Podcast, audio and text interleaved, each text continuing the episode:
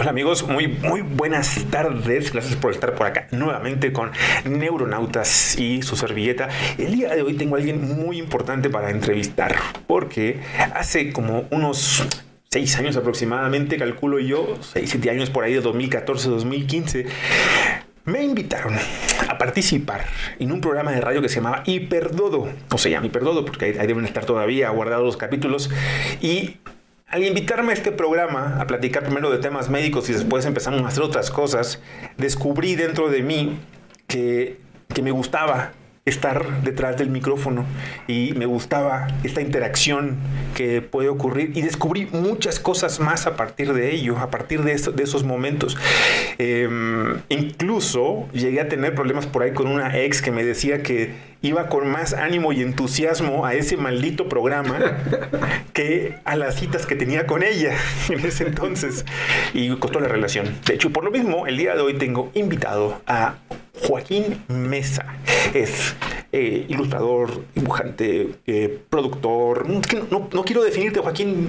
¿Qué es, qué, es Joaquín Mesa? Joaquín Mesa con ustedes, pandilla. Mucho gusto. Pues, amigo, yo no tampoco me sé definir, pero soy un hombre muy feliz. Eso. O sea, eh, la única diferencia de poderme definir como persona, qué es lo que hago, mi trabajo no me hace.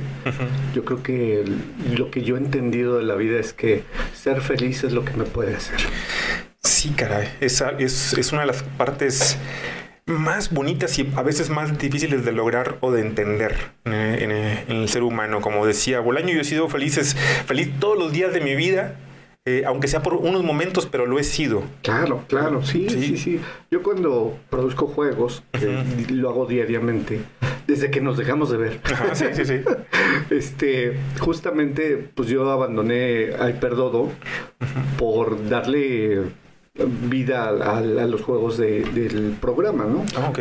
Y entonces, pues ya tiempo no me queda para hacer este tipo de cosas, pero descubro que en realidad más que lo que me pagan, más que lo que yo hago, eh, el, ver feliz a la gente, el que tengan un momento de felicidad, pues para mí es invaluable, ¿no? ¿Qué tipo de juegos produces? Fíjate, ahorita estamos haciendo juegos muy sencillos, juegos este pues de interacción entre unas y otras personas, preguntas, eh, como si fuera maratón de repente.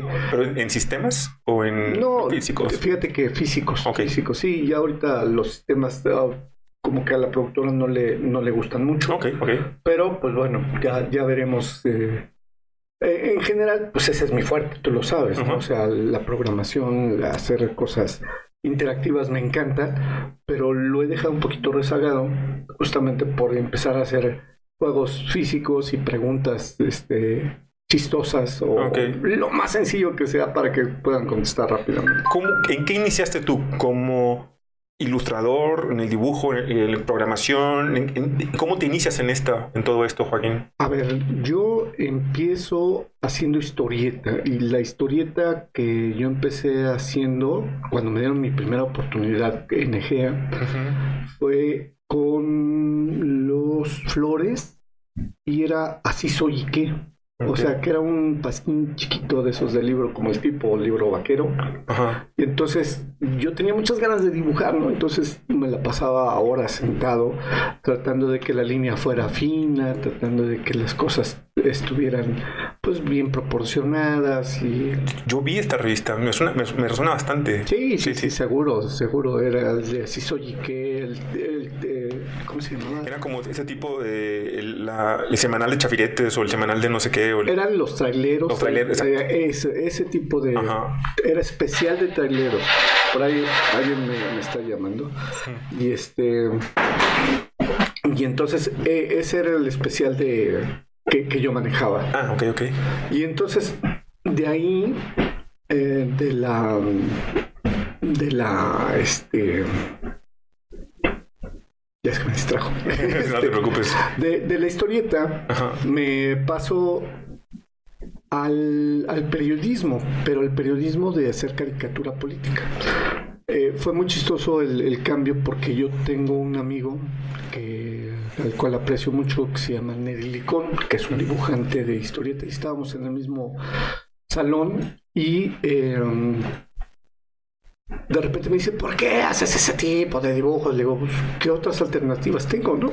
Me dice, vente para la política. Y entonces fui a la política y pues pasé por ahí sin pena ni gloria, ¿no? O sea, sí llegué a sustituir, por ejemplo, a Naranjo en el Universal. O sea, mis dibujos de alguna manera sí les llamaban la atención.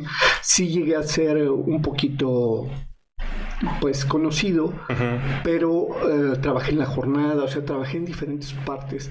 Sin embargo, no me sentía a gusto con, con ese tipo de, con el dibujo, con el dibujo. político, con la... Sí, yo creo que a mí siempre me ha gustado el, dinamismo, o sea, hacer cosas dinámicas, ¿no? Ok, sí, se me hace, que cuánta coincidencia, ¿eh? porque eh, yo también, bueno, a mí me gusta mucho dibujar. De hecho, lo considero como una parte importante del ser humano, incluso para sanar. A muchos pacientes se los, pido que lo hagan para sanar. quizá yo me comienzo a interesar en, la política a partir de que eh, me, surge ese, querer o querer conocer más a partir de los moneros, porque uno está pequeño y es muy fácil, ves una ilustración en el periódico, por ejemplo en Monterrey, yo veía en el norte, que es el Reforma, pues yo veía a Paco Calderón. Y como él tiene un, tipo de ilustración que te genera como historietas eh, y te habla de un tema político que está... Y tú escuchas a tus padres en la cocina hablar de política y de repente como chico ves el periódico, ves la animación completa de Paco Calderón. Yo me recuerdo a los 9, 10 años de edad leyendo los cómics de, y obviamente muchos no entendía el contexto político del país, pero muchos sí me hacía muy divertido los trazos que tenía. Y yo comienzo también a hacer cómics, yo hacía mis propios cómics con historias alternativas del cómic de Spider-Man. Entonces, del, final que venía del cómic, yo generaba como que mi continuación y mi propia alternativa. Era, para mí era como algo muy natural. Pero puedo entender que hoy en día, por ejemplo, como médico, el poder entender eso, el, haber pasado por un poquito por ello, o sea, no soy tan, obviamente que digo dibujo, pero no dibujo también como alguien que tomó un curso, porque yo, soy empírico completamente. Eh, pero puedo entender que como médico me sirvió mucho para poder entender mejor cuando veía un resultado de laboratorio, cuando veía una imagen de algo y me ayudó a crear una, a entender mejor la fusión entre la realidad esta y lo, abstracto y las diferentes formas. Sí, no, completamente. O sea, las formas pues son el reflejo de, de, esa realidad que tú estás viendo, ¿no? Y esa abstracción que tú haces, desde luego también te permite darle vuelta, o sea, se vuelve como tridimensional. A pesar de que lo estás viendo en 2D, es parte de esa... Es, como un lenguaje a final de cuentas, ¿no? Entonces, la parte más importante es que todo el mundo puede dibujar. Lo que pasa es que muchos detenemos nuestro, nuestro desarrollo porque eh, al igual que cuando tú hablas, hay cosas que tú dibujas y que están sueltas, ¿no? Un perro, una casa y tal. Cuando ya empiezas a yuxtaponer, a poner unas cosas enfrente de las otras, a que tenga transparencia, es como si tuviéramos la gramática total del dibujo. Exacto, sí, con todas las reglas, las dimensiones, texturas, el, el encuadre, que realmente la dimensión tenga que ver esta con la de atrás. Efectivamente, entonces se vuelve casi una retórica cuando ya tienes ese manejo de, esos dibujos. Entonces puedes armar completamente una historia, ¿no? Y entonces pues es más o menos a lo que funciona y cómo funciona el cómic. Y para mí es importante el día de hoy porque eh, en la misma práctica médica, muchos pacientes, sobre todo con algunas enfermedades difíciles, algunas enfermedades eh, complicadas, por llamarle de alguna forma, se extrañan cuando les mando como tarea el que dibujen. depende de lo que vea, la necesidad creativa que yo vea que requiere ese paciente. A veces les mando, quiero que escribas un poema diario, eh, aunque sea un, no sé, cortito, o quiero que me, que me dibujes diario algo, lo que sea. Pero diario quiero que me dibujes algo y, que me lo traigas. Cuando te vean un mes, quiero ver los dibujos que hiciste diario. Ahora les dejas tarea. Sí, y es, y es importante porque con eso el paciente, sin darse cuenta, está empleando algunas terminaciones nerviosas de qué realidad está viendo él y cómo, cómo la percibe, cómo la plasma. Y para mí es importante ver eso para ver cómo va cambiando su realidad, su óptica.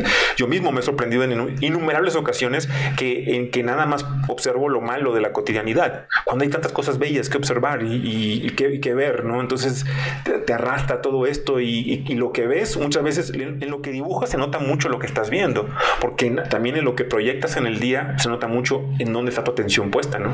De lo que hablábamos hace un momento, exactamente. Sí, exacto. ¿No? Es, es concentrarte justamente en, esa parte y el, lo que nosotros desarrollamos como dibujantes, como ilustradores, es justamente tratar de, de obtener de esta realidad la comunicación. O sea, nosotros abstraemos y lo convertimos en un producto que que comunica, ¿no? Entonces, esa comunicación que tú estás buscando internamente pues define perfecto hacia dónde va la, la, psique, la atención de la persona. Sí, y se, va a volver, bueno, ese arte obviamente eh, es algo muy efímero porque lo, dibujas en un papel o, en, o puede ser en, la computadora, se guarda, pero es muy efímero porque va, va, va, va a fenecer, va, va, a pasar a otras manos, a alguien le va a gustar, se va a quedar archivado, se va a quedar guardado, aunque ahora está muy de moda que en esto, obviamente que tú vas a poder monetizarlo seguramente los famosos, ¿cómo se llaman? ¿NFTs? sí. sí. NFT. NFT. NFTs, los NFTs, que veía el otro día un cuate que es el máximo creador, no me acuerdo cómo se llama ahorita. El ¿Basqui? ¿Ah? o...? No, uno de Estados Unidos, que es el máximo creador de NFTs ahorita, se volvió millonario con todo lo que... Y hace, él hace uno diario. Pues sí, seguramente. Sí, hace uno diario, se avienta y eh, entonces ya pasa ahí de lo efímero que podíamos llamar a algo que es mucho más permanente, ¿no? Porque se queda en un archivo guardado. Y ahora, la utilización de esto, que ¿cómo lo monetizan? ¿Cómo lo sacan? Eso es lo que todavía no acabo de comprender yo al 100%. Pues mira, de ese tipo de cosas, a, mí lo, ahorita que dijiste que lo hace uno diario, eh, Charles M. Schultz, que era el creador de Peanuts, de Carlitos, aquí en México, la verdad es que él tenía una disciplina férrea y todos los días se paraba a dibujar. Él desayunaba con sus hijos, los llevaba a la escuela, regresaba y de las 11 a las 4 de la tarde se la pasaba dibujando una sola tira de, la historieta. Entonces, todos los días durante, no sé, fueron más de 50 años o por ahí, no tengo una idea muy clara, pero lo que sí tengo claro es que él fue con mucha disciplina todos los días dibujando. Es importante la disciplina, ¿no? Para esto. bueno, en muchas cosas de la vida. En todo, yo creo que la verdad es que, pues, no todo el mundo tenemos esa férrea disposición, pero es también determinación, o sea, la disciplina que tú vayas teniendo eh, es aprendida. Desafortunadamente en México pues no lo tenemos muy claro.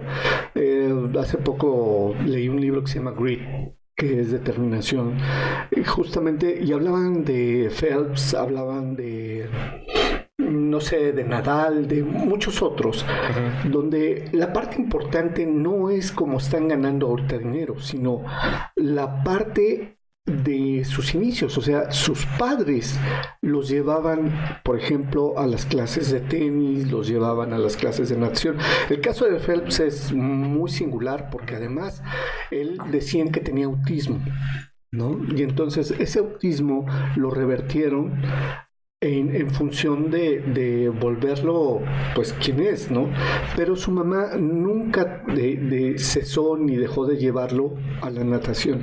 Entonces, la disciplina la vas aprendiendo de tus padres, ¿no? O sea, tu padre te lleva, tu padre te está... Eh, te impulsa y no deja que, se caiga. O sea, eso es lo más importante. Bueno, yo, para mí, creo que es muy, muy singular. Y yo admito que yo tenía un, pedo cabrón con la disciplina, Joaquín, te lo admito, o sea, pero bien cabrón, porque, eh, y, lo puedo comprender en muchas formas porque me considero muy libre. Entonces, la disciplina a veces se malentiende como el, el, repetir algo muchas veces y no parar de repetirlo, entonces haces muy bueno en eso. La disciplina que te lleva a repetirlo tantas veces, hablan de que los Beatles, antes de llegar a, tocar en Estados Unidos, eh, la de, creo que era este, Love, Love Me Do, no me acuerdo cuál fue la que llegan a tocar primera vez. Esa fue. Ya la habían tocado 10 mil veces. Sí, seguro. En conciertos entre Inglaterra y Alemania, antes de llegar a ese. Entonces, para tú poder llegar a la perfección de hacer esto, tienes que haberlo hecho, hablan de 10.000 veces hacerlo para poder llegar a esta perfección. Creo que es la cantidad, no estoy tan sí, no, y seguramente debe ser la cantidad, pero además de, esa cantidad,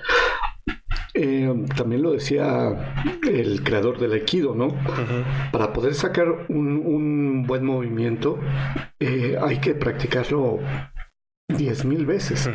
Y entonces eso va formando, como diría Eduardo de Bono, un, un, este, un canalito, para que sea más claro, como si fuera un canal que donde le pones una canica a, una madera y lo pasas diez mil veces, seguro va a crear un, surco.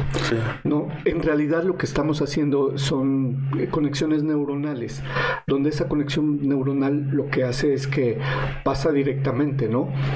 Sucede en el karate, ¿no? En el karate muchas veces lo que toma, eh, lo primero que, ah, se activa es la amígdala, ¿no? Y entonces la parte eh, secundaria, que es, digamos que es el cerebro 1.0, que ahora le llama David Kahneman, eh, la, parte de arriba, el córtex prefrontal, es un cerebro diferente, más evolucionado.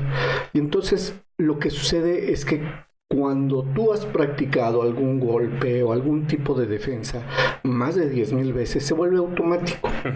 Viene algo y entonces la amígdala pues, se activa pero la parte que ya tienes hecha de, eso, de ese canalito, de ese surco, lo toma y reacciona de inmediato.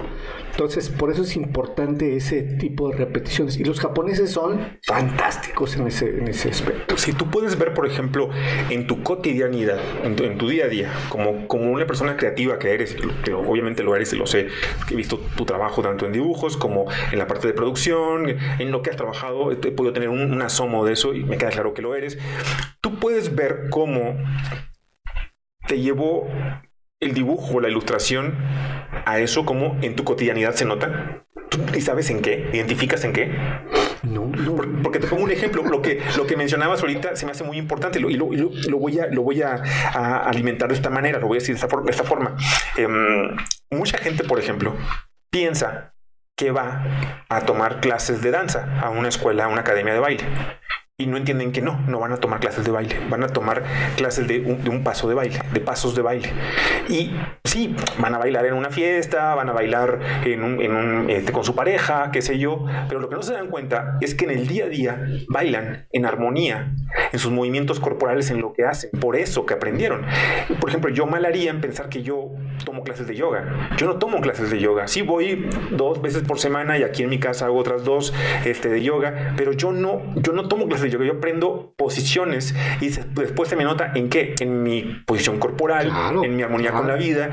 Y lo veía en eh, un entrevistador que admiro bastante, que es Joe Rogan, y hay una característica muy, muy, muy firme de Joe Rogan, que por ejemplo, él... Eh, puede poner al invitado en debates, lo puede, le puede sacar la vuelta a su idea. Hay que entender, Joe Rogan es eh, luchador de artes marciales, de Jiu-Jitsu.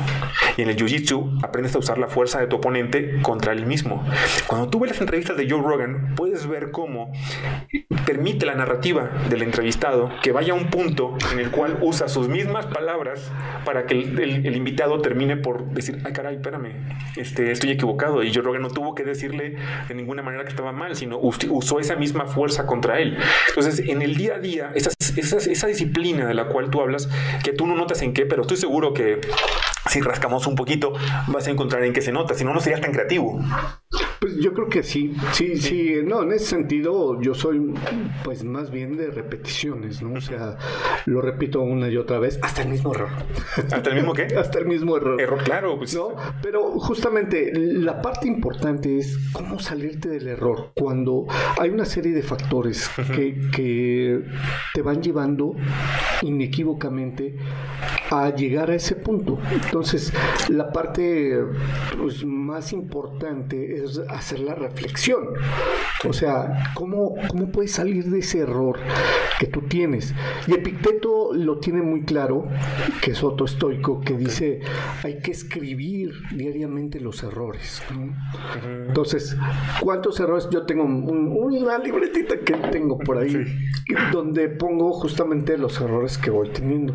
Y todos los días son, eh, sobre todo en producción, ¿no? Porque como todo va cambiando, pues a todo el mundo le dice, es que tú tienes muchos errores. Pues sí, pero todos los días es diferente, ¿no? No me siento y, espero a que las cosas me hagan la nota o que alguien me haga un video, sino yo tengo que hacer cosas distintas. Y esas, ese cambiar todos los días, pues también se vuelve una, una, un aprendizaje diario acerca de diferentes caminos que uno tiene que tomar. Sí, es, y es tan importante porque aún repitiendo el mismo error, los errores tienen variables. O sea, pues, puedes. Absolutamente. Entonces, no, la cagué igual. En esta vez un poquito diferente. Mira, yo, creo que la parte que a mí me gusta mucho. Es que todo el mundo dice, no, es que otra vez la regas, pero no saben lo que uno va construyendo internamente. no, claro, eso es, más, eso es mucho más o sea, importante. Te puedo hablar de cientos de veces que, en la vida tú vas a tener problemas. Pero entonces, ¿cómo lo vas a solucionar? Ahí es donde está la parte creativa. ¿Por qué? Porque ya aprendiste de tantas veces a solucionar cosas que ni en tu vida se te iban a ocurrir. Sí, eso, eso me encanta, por ejemplo, en la yoga, lo he mencionado otras veces, la yoga, y, he hecho ejemplos con, con, con, yogis, con gente que lo practica, digo, eh, ¿qué es la enseñanza? Bueno, que la, parte de meditacional, la parte del, cuerpo, de cómo está en armonía, y eso está muy importante, pero les digo, pero ojo, con la yoga, porque en el constante cambio de posición que tú tienes, de estar en esta posición y luego en esta, y luego boca arriba, y luego cambiando constantemente, lo que te hace mucho la yoga es cambiar la óptica del objeto que tienes enfrente. Tú ya no nada más lo ves así, sino que ahora lo ves en todas las en todos los lados posibles y en el día a día en la cotidianidad, cuando venga un problema, una eventualidad, ya no lo vas a ver nada más en, este plano, sino ese, misma, ese mismo problema, esa creatividad que te da el dibujar, que te da la yoga, que te da el bailar, que te da el tocar un instrumento musical, te van a hacer que veas a esa problemática de muchas maneras diferentes. Por eso lo que te decía a mis pacientes, si los pongo a dibujar o escribir poemas, ellos ya sin ayuda mía van a comenzar a decirme, Doc, y si intentamos otro tipo de terapéutica u otro tipo de cosas. No, seguro, sí. seguro, seguro. Y esa es la parte bonita, eh, interesante de todo esto, ¿no? O sea, la innovación se tiene que llevar todos los días en tu vida, ¿no? Entonces, eso es algo sí que yo tengo clarísimo y que a mí me gusta de, mi propia vida, ¿no? O sea, se me ocurre una idea y esa idea la trato de llevar a, cabo lo más pronto posible o en el término que, que sea, pero me, justamente son herramientas que uno va obteniendo. Me valgo de la electrónica, me valgo de, este, de la creatividad este, de comunicación, me valgo de, este pues de, las herramientas tecnológicas que existen, ¿no? Entonces cuando tú haces un entrecejo, un amasijo de todo eso, puedes decir, a ver, tengo la oportunidad, este es el momento para aplicar eso que aprendí, que leí en un libro, que vi en, una, en un este, video de YouTube. Es el momento de, aplicarlo. Y todos los días, afortunadamente para mí, me encanta hacerlo. Okay. Sí, deja, deja muchísimo. tengo, tengo, una duda y no sé si es un tema que pueda tocar o no pueda tocar, eh, pero bueno, se, puede, puedes decirme, no quiero hablar de ese tema, pero tú trabajaste durante un tiempo para, en la parte de producción con, con el amigo de todos los niños. Y muy bueno. Sí. Fue una, fue una gran etapa, déjame te platico, que fue una etapa de crecimiento enorme para mí, porque, y lo digo con mucho, mucho sentimiento, Pero bueno, termina de hacerme tu pregunta. Sí, sí, no, ahorita no, perdón. te, iba, a preguntar qué, qué, qué, pudo ser lo más bello, porque ¿cuánto tiempo existe ese programa? Eh, hablo de Chabelo, para quienes no me hayan entendido, sobre todo la mileniada. este, Sí, que hace seis años no lo ven. Exacto, exacto. Tal cual. Sí, tiene seis años sin existir Chabelo, pero muchos crecimos eh, viéndolo cada domingo en la mañana.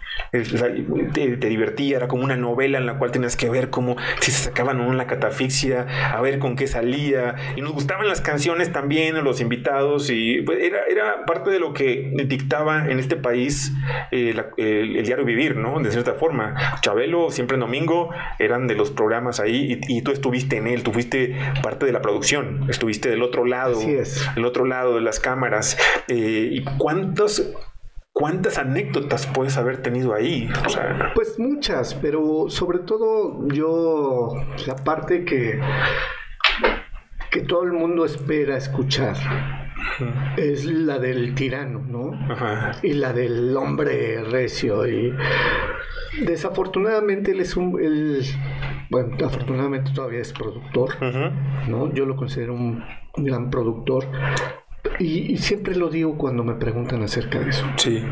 Que es, él me enseñó a trabajar. Ok, qué bonito. O sea, le podría haber sido lo que sea de su vida y podrá haber, y a nosotros haber, pudo haber tratado como sea. Sí. Pero él me enseñó a trabajar, ¿no? en el momento en que yo llego a su vida, tenía un problema con una computadora y lo mismo, o sea, yo antes vendía mochilas con Humberto Canseco, que seguramente me debe estar escuchando, y, este y vendíamos mochilas que Humberto eh, tuvo a bien juntar un equipo donde inventamos la, la, mochila con ruedas. mochila con ruedas. ustedes fueron pioneros en la, en la mochila Humberto tiene la, la, este, patente, la patente oh. y él desde 1995 este, fue el, este, el precursor de todo esto. Nos juntó, nos pusimos a trabajar. Héctor Cabrera y yo nos juntamos los tres y sacamos esa mochila. O sea, esa mochila la llevábamos a Chabelo y de Chabelo, este pues la empezamos a anunciar ahí, bueno, no anunciar, la regalábamos para que pues se pudiera ver por todos lados y era un hitazo, ¿eh? o sea, la mochila fue un hitazo. Wow, cosas que uno ve en, el día a día y que parecen sencillas como esta mochila y después a la maleta con ruedas y etcétera, etcétera, todo esto, pero eh, que nos y no nos preguntamos muchos a veces, oye, ¿a quién se le pudo haber ocurrido? ¿no? Sí, fíjate que, que Humberto y yo tuvimos una, una infancia muy divertida porque éramos amigos y nos conocimos en la secundaria. Y yo siempre tenía las ganas de crear cosas y él también. Es más, en la entrada de su casa pintamos nuestro logotipo que después se convertiría ya en una fábrica tal cual y este pusimos MC que era Mesa Canseco, ¿no? Entonces muy chistoso porque desde niños, desde los 12 años traíamos ese rollo de vamos a crear y vamos a hacer. se nos hizo, tuvimos la oportunidad de, de presentarnos en la feria papelera, vendimos muchísimas mochilas y este, al final, cuando yo meto la mochila con, con Chabelo, Chabelo de repente me dice, oye, tengo un problema con la computadora, me acerco con él y yo ya había terminado con ellos la relación de las mochilas, pero me quedo en, en la producción. Entonces, pues fue muy padre porque salté de una cosa creativa a otra creativa, ¿no? Y, de mayor reto, porque aquí las cosas eran grabarlas y, tener una respuesta rápida, rápida entre comillas, porque eran juegos interactivos y me tardaba una semana trabajándolos, ¿no? Entonces me acostumbré a, a poder trabajar mucho tiempo, pero no era este de un día para otro, como ahora lo hago, ¿no? Sí, que es mucho más, eh, mucho más rápido probablemente. Sí, así es. En, en, en, eso, en eso, eh, tú, tú, pasas de la parte creativa de mochilas y ese tipo de cosas a la parte de producción, ahí con Chabelo. A la parte de producción con Chabelo, exactamente. Producción es obviamente todo lo que está por atrás, el, el hacer la cortinilla de entrada, el ver que los tiempos sean en los comerciales, que todo sea con los tiempos que deben ser. Nada más eso es mucho más. No, no. Ahí yo nada más tenía tenía que hacer mis juegos interactivos. Ok. Pero lo que implicaba es que yo tenía que conectarme, llegar, que salieran las cosas en pantalla correctamente, que no hubiera este, errores, que es más fácil para mí hacer un, un, este, un, juego de video que checar que si alguien ya se movió, ya se fue, ya, ya no tenemos tiempo para echarlo a correr. O sea, yo no puedo ir tras de él para que venga a frente a las cámaras y juegue, ¿no? Claro. O sea, yo lo controlaba todo. ahora, ahora es difícil, un poquito más difícil porque tengo que estar subiendo y bajando la cabina. Y, y, en ese momento yo lo único que me dedicaba era concentrarme como si fuera un láser.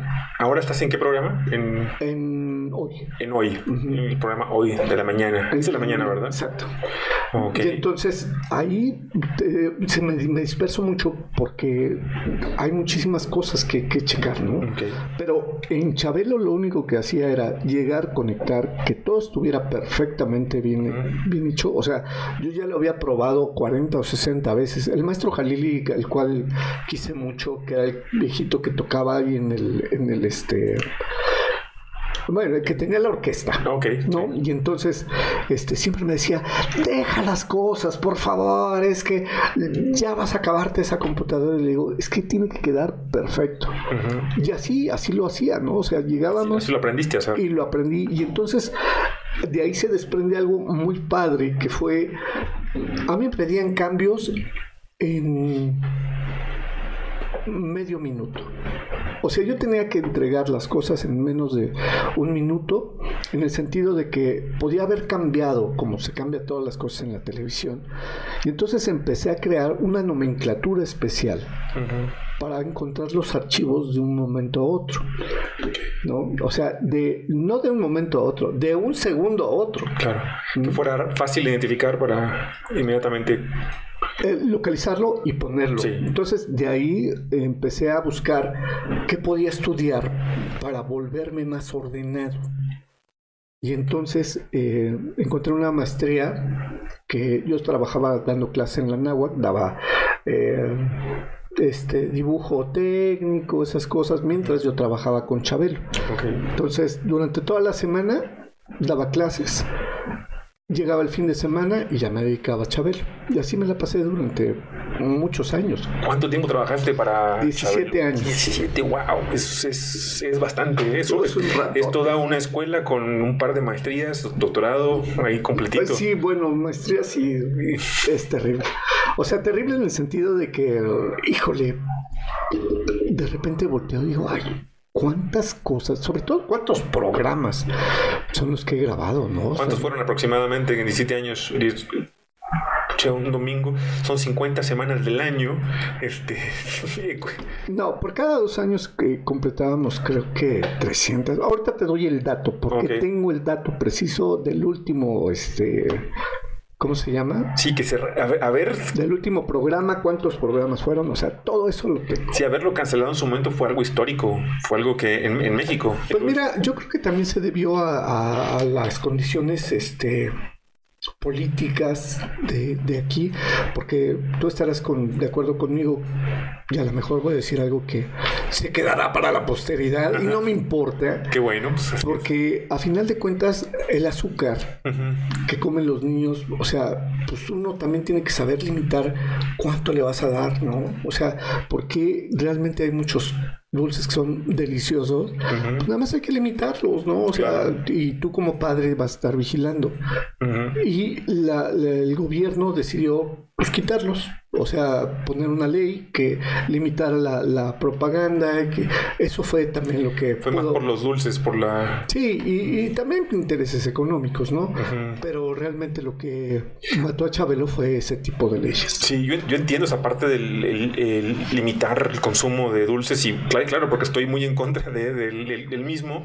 Lo que a mí, fíjate que me cuesta un poco de trabajo, eh, Joaquín, es esta... Eh, pues esta cultura de la cancelación eh, que está un poquito como eh, disfrazada de un buena onda, de un buen ondismo detrás de ello, como te puedo poner ejemplos como esto de lo que tú, lo que tú dices en tal programa eh, me molesta, ergo cancelemos, te cancelamos porque, porque, porque no está bien. No, güey, o sea, la libertad de expresión no tiene límites, eso no es.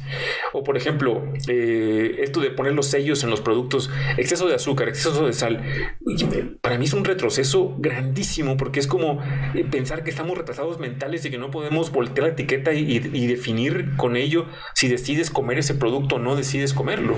Pues, es que yo creo que son consideraciones de cada una de las personas, cómo vives tu vida, ¿no? Entonces, si tú no has tenido una vida en la que tú te sepas disciplinar, en la que te ames a ti mismo, en la que tiendas tu cama. Simplemente. O sea, que tiendas tu cama. A lo mejor dice, mucha gente va a defender el, ay, no, yo no lo voy a, a este, atender porque, pues, yo llego y me vuelvo a acostar, está bien sabroso todavía. Pero es una condición, vuelvo a empezar, de disciplina. Empiezo desde el principio otra vez, retomando la parte donde nos quedamos. Y yo no puedo irme a trabajar un día si no dejo mi cama tendida y dejo y regresar y saber que está lista para recibirte es maravilloso. Y qué buen ejemplo que pones. No, y, eh, por ejemplo, está eh, el general McRabin, creo que es almirante, almirante McRabin, que tiene en internet, búsquenlo, un maravilloso este ¿cómo se llama? discurso que les da a los eh, egresados de la Universidad de Texas. Entonces, donde dice la razón por qué cambiar el mundo empieza a desatender tu cama. Si tú te vuelves una persona, sobre todo meticulosa con tu propia cama, sabrás que puedes tender tu cama todos los días, ir a hacer lo que tú tengas que hacer pero al volver sabes que va a estar ahí lista para recibirte limpia y cómodamente. Es muy importante. Cómodamente, o sea, tener las, las sábanas extendidas. Es algo que, yo tengo mucho con mi mujer, que es maravilloso. Desde que empezamos, ella es egresada también de, Bellas Artes, yo soy de Bellas Artes. Eh, nada más que ella está eh, egresada de, de, de ballet. Y entonces ahí la, diferencia es que nos disciplinaron de una forma pues casi militar. Entonces lo primero que empezamos a darnos cuenta es que teníamos cosas muy en común, ¿no? ¿Por qué? Porque ella no va a un gimnasio, y yo, pues bueno, voy a un gimnasio y hacemos diferentes cosas, ¿no? Yo de repente, ahorita estoy haciendo jiu-jitsu o aikido, lo que se me antoja, pero ella toda su vida fue de, salón de, de, ballet. Entonces, esas cosas van, van dando una formación muy severa, ¿no? Entonces, cuando tú ves a gente, y vuelvo a retomar el punto, que quiere tener esa gran libertad y se, se, se malinterpreta por libertinaje. Creen que están siendo pues abiertos a la nueva pues no sé, como la nueva vida, ser este...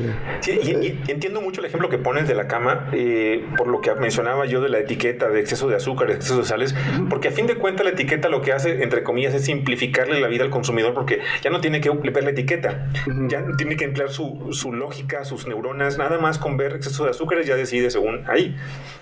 Y sí, creo que tienes razón. Esto nos va llevando a una simplificación de las cosas en, que no siempre es lo más sano para el ser humano. Yo veía que en los años 50 y 60 tú comprabas un coche del año y te vendían el coche con el manual de mecánica para que tú lo repararas solo. Ah, qué rico, qué delicia. Y tú lo reparabas completo, o sea, tenía todo, venía, debe, requiere tal, tal cosa para que tú hagas toda la mecánica completa en él y lo puedas tú reparar, los, los coches en los 50.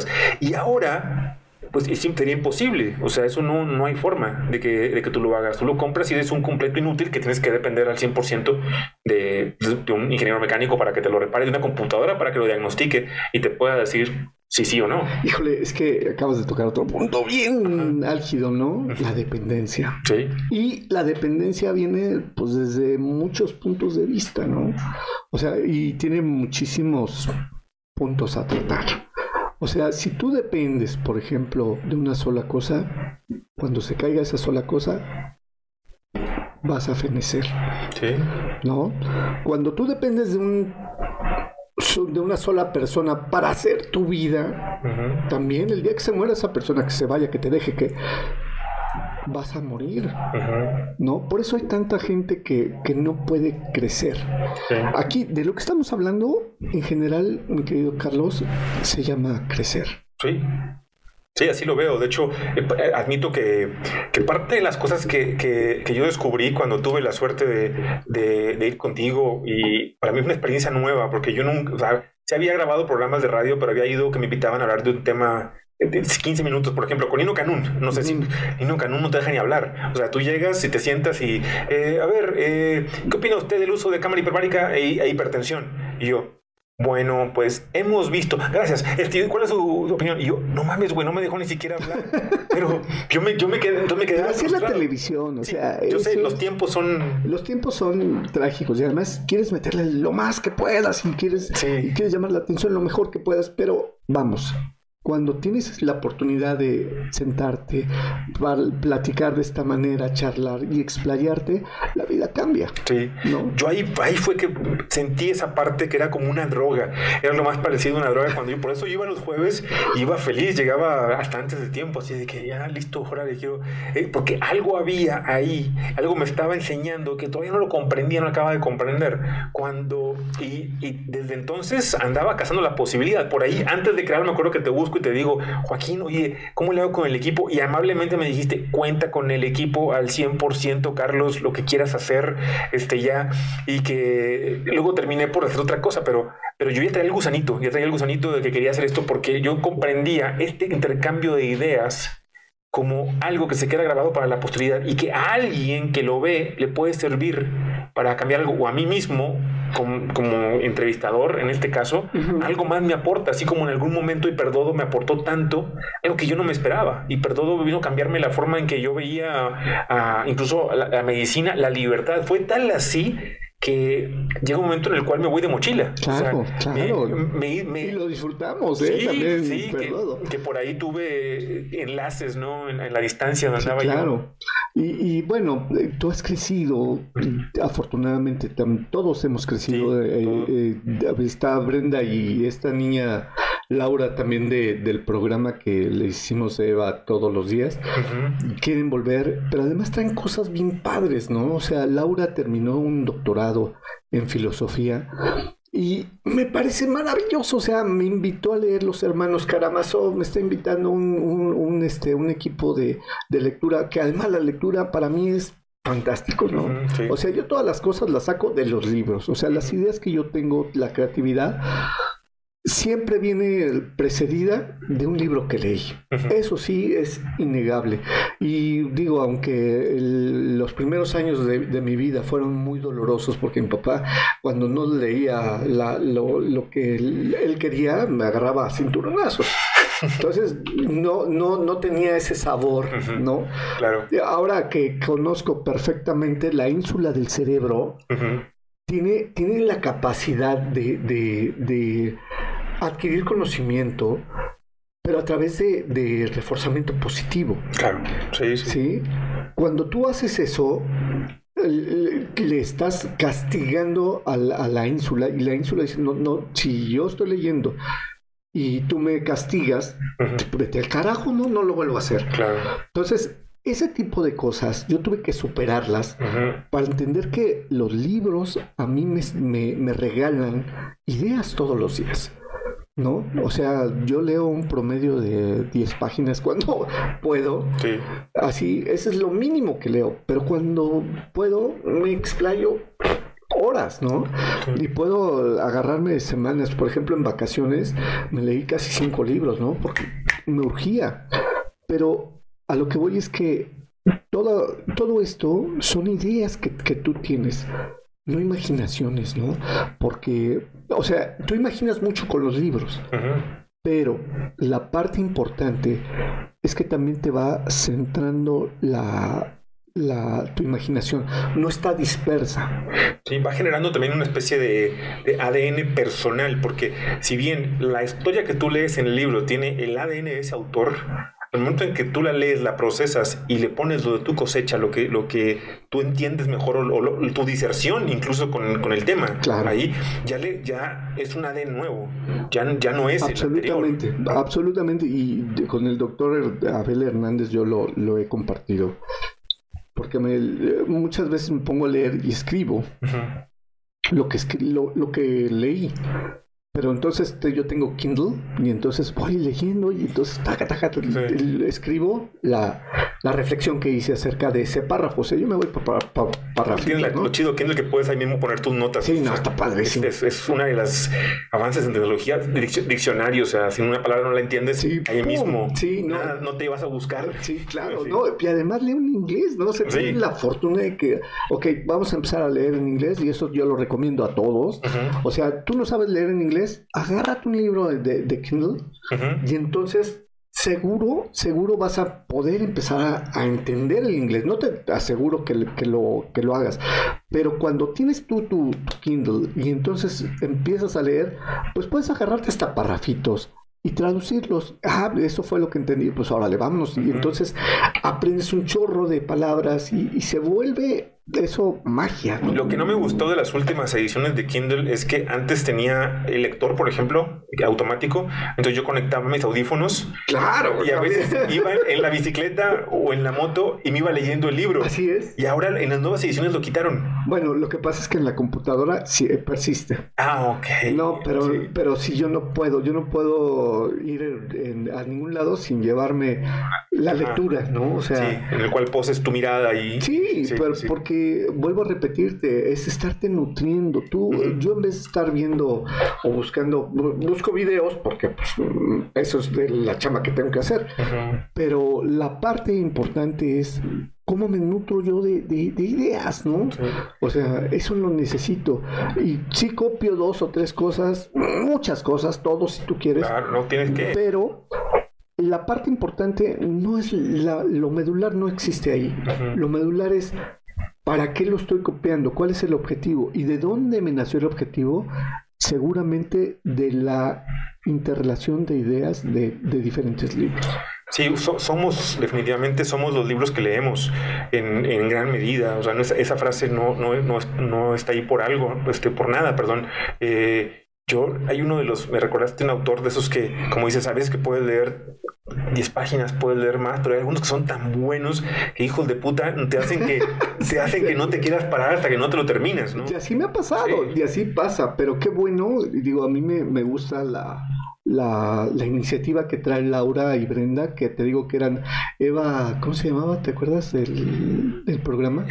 caray, eh, era Eva Hoy y Siempre se llamaba. Y entonces ellas traían especialistas, eh, traían gente eh, de, que hablaba de embarazos, a veces de nutrición también. De nutrición y tal. Y todos, digo, a, mí algo que, que, adoro así de esa parte de hipertodo fue que pues me sentía muy, muy lleno, muy completo, porque estaba estábamos, llegamos a tener hasta 600 mil oyentes. Wow, sí, me acuerdo que... Entonces, em, lo importante de esa parte es que todos mis amigos les saqué jugo. O sea, todos los hice hablar, que cada quien tuviera su propio programa, aunque el que menos hablaba me habló, por ejemplo, de, de, bicicletas, ¿no? Ok. Y entonces todo el tiempo estaba yo, este, pues con esas ideas, ¿no? Y esas ideas vienen justamente de uh, un libro que se llamaba, ¿cómo se llamaba? Negocios Punk, creo que se llamaba. Pero justamente habla de, que la nueva generación, lo, lo, que nosotros vamos a vivir, son absolutamente información. O sea, nosotros ya no, el problema no va a ser crear un, objeto, porque va a haber siempre un, un video. ¿no? Un video, un manual, todas las instrucciones para que hagas cualquier cosa que tú quieras. Y eso me ha llevado a hacer lo que se me pega la gana. ¿No? Ok, ok.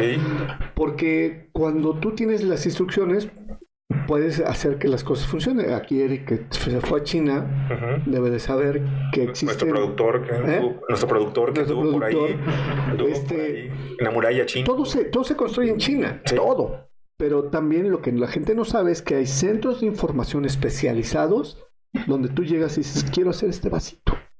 Entonces, ah, pues ve con el fulanito y ve con perenganito, porque son centros donde tienen la información y la información pues, la dispersan.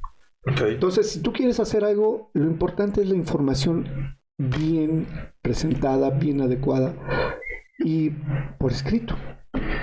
Ok, estamos en la era de la información, a fin de cuentas, y tiene sus pros, sus contras. Un, tío mío decía, el problema de ahora es que los estudiantes, los egresados, salen informados, pero no formados.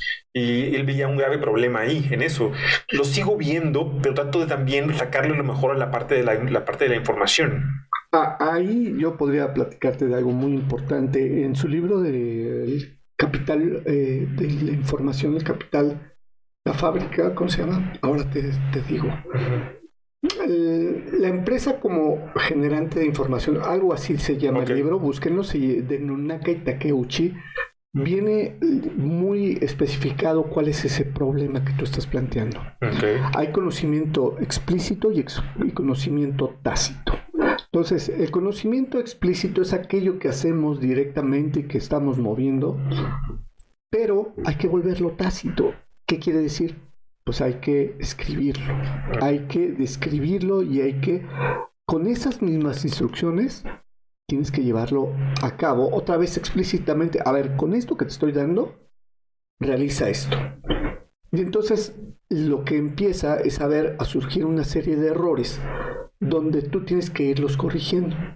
Esa se vuelve una espiral que es el capital del conocimiento que uno va obteniendo en las empresas que llevan este tipo de sistema. Se llama eh, la espiral del conocimiento de Nonaka y Takeuchi. Ok, ok.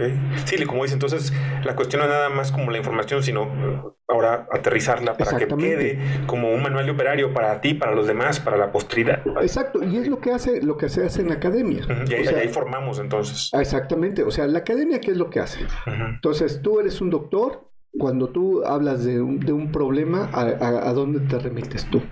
Pues vas a un artículo de, de, los últimos artículos que ha habido y entonces sobre eso tú empiezas a leer, ah, bueno, dicen taca, taca, taca, taca, el resumen, ¿no? Lo primero, las palabras clave, vamos, taca, taca, taca, y ya con eso em, puedes empezar un nuevo conocimiento.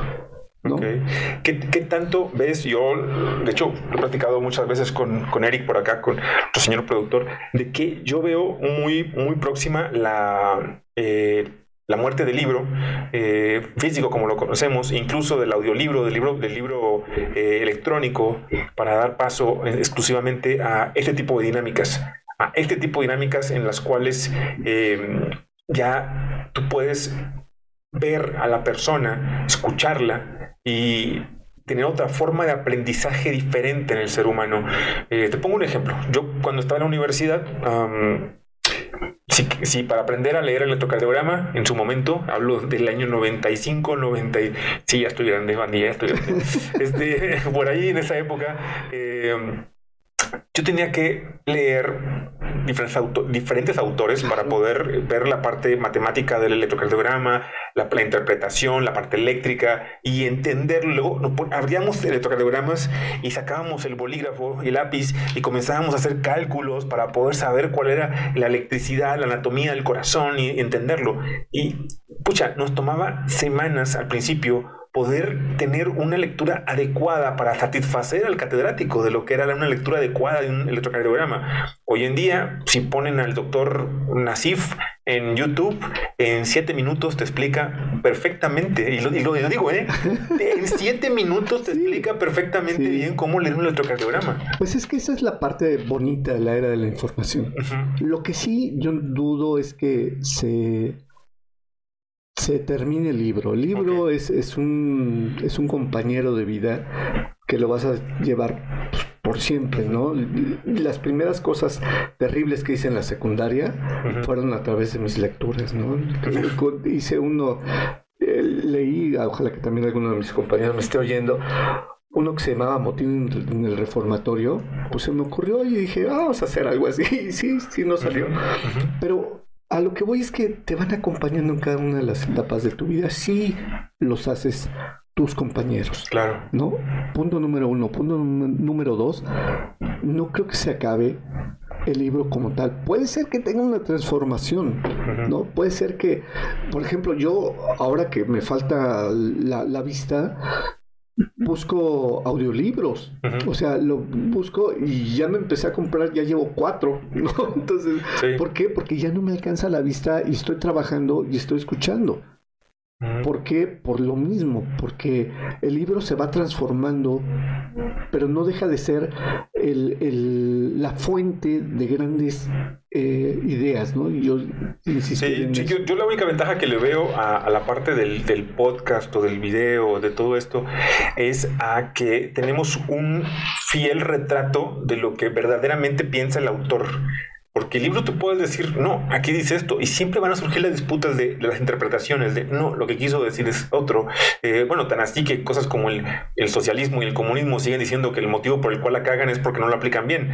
O sea, y es, de que, lleguemos. De que, que lleguemos a que. Y, y la, año con año hay un nuevo emisario, presidente de alguna república que cae en las garras de algún este, neosocialista o comunista, y ya sabemos que la va a cagar, y ya sabemos que van a decir, es que eso realmente no era porque se, siempre está sujeto a interpretaciones, la, lectura es como, y, la parte otra no, puedes decir, mira, está el video, lo que quiso decir es eso, y ahí lo está diciendo.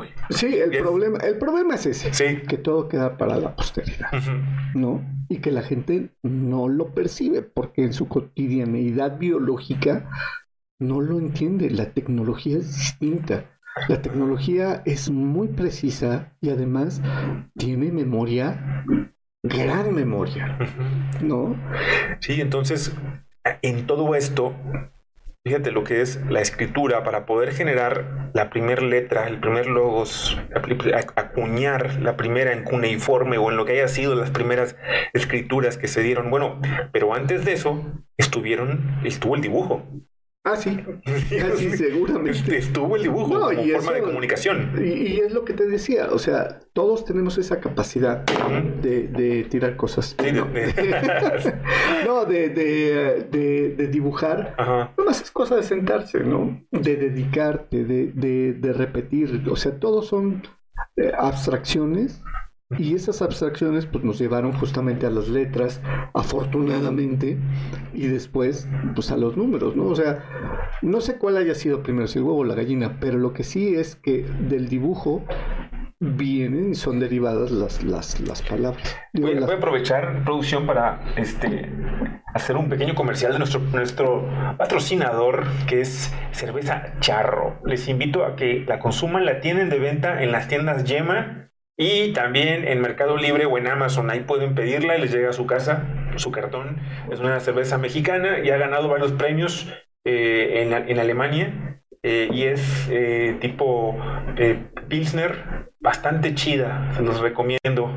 Eh, cerveza tiene proteínas, les ayuda a mear más bonito, a que, a que entrenen mejor, a que recuperen energía, tiene muchas bondades, pero es nada con exceso, todo con medida.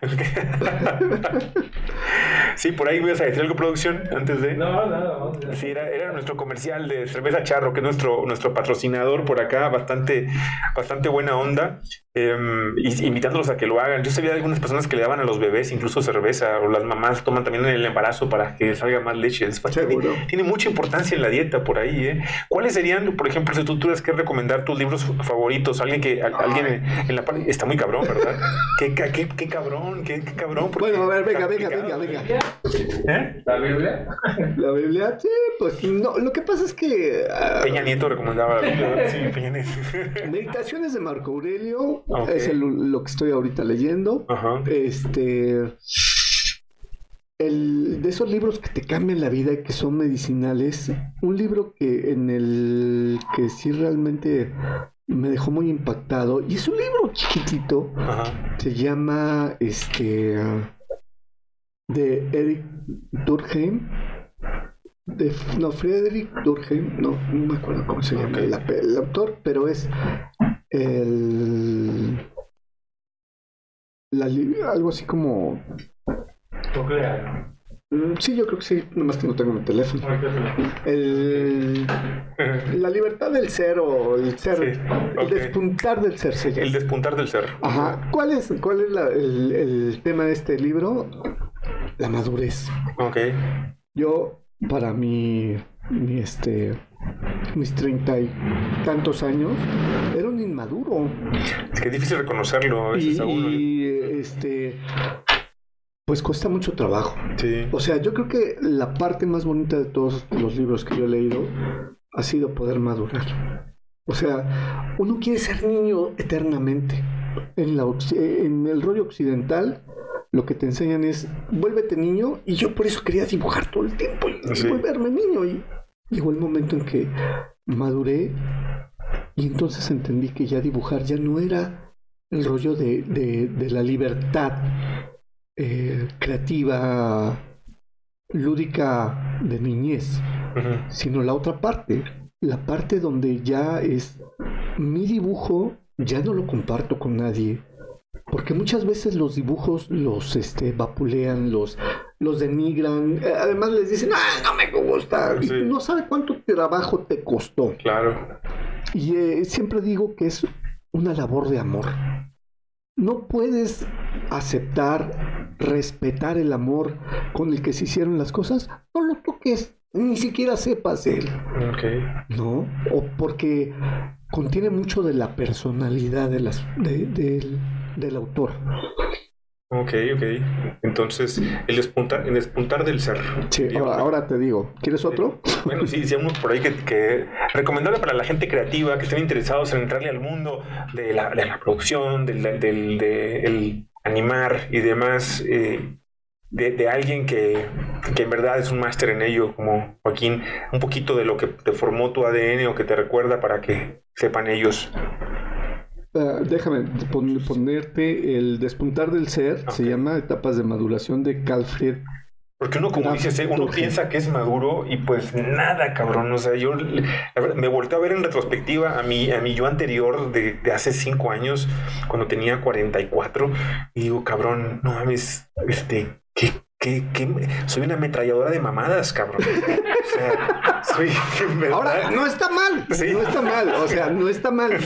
La cosa es irlo, irlo, irle sacando provecho, Sí, ¿no? O sea, la, la parte más padre de, de, de decir una sarta de estupideces Ajá, es entenderlo, ajá. ¿no? O sea, un, digo, yo convivo con gente muy creativa, que tienen una capacidad de improvisación maravillosa, ¿no? Nuestros conductores del programa son ingeniosísimos. Ajá.